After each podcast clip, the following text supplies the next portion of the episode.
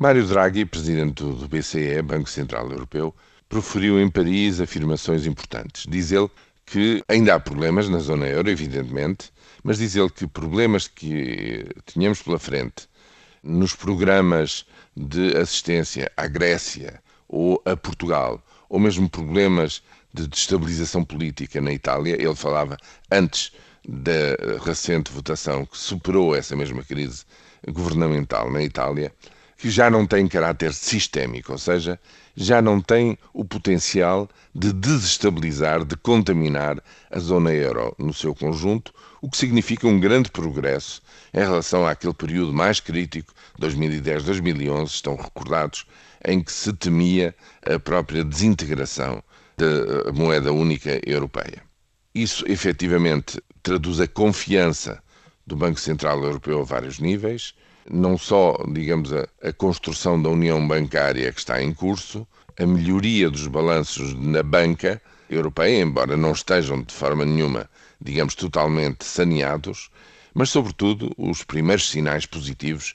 da saída, em termos económicos, da saída da recessão na zona euro e também os primeiros sinais de recuo do desemprego na Europa. Este é o ponto de situação do presidente do Banco Central Europeu, seguramente importante, feito por quem é e que dá algum conforto de seja o que for que tenhamos pela frente, já não tem o caráter ou o potencial tão dramático que se julgava ter anteriormente. Mas chama a atenção para uma incógnita que ainda paira sobre tudo isto,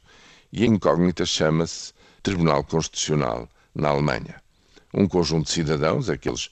que estão ligados à formação justamente do novo partido da Alternativa para a Alemanha, fez a queixa dizendo que um programa do BCE, o principal programa dissuasor contra a destabilização do euro, o chamado programa OMT, a compra de dívida pública de países do euro em mercado secundário, que não é constitucional. Vai contra a Constituição da República Federal da Alemanha e vai contra o Tratado da União Europeia. Espera-se em breve Nunca o seria antes das eleições alemãs, mas espera-se que, neste outono, provavelmente ainda neste mês de, de outubro, saia a sentença de Karlsruhe, mas se justamente este programa, OMT, do Banco Central Europeu, que até agora nunca foi posto em prática, mas, repito, é o principal elemento dissuasor para estabilizar o euro, for declarado inconstitucional na Alemanha, aí seguramente o Banco Central Europeu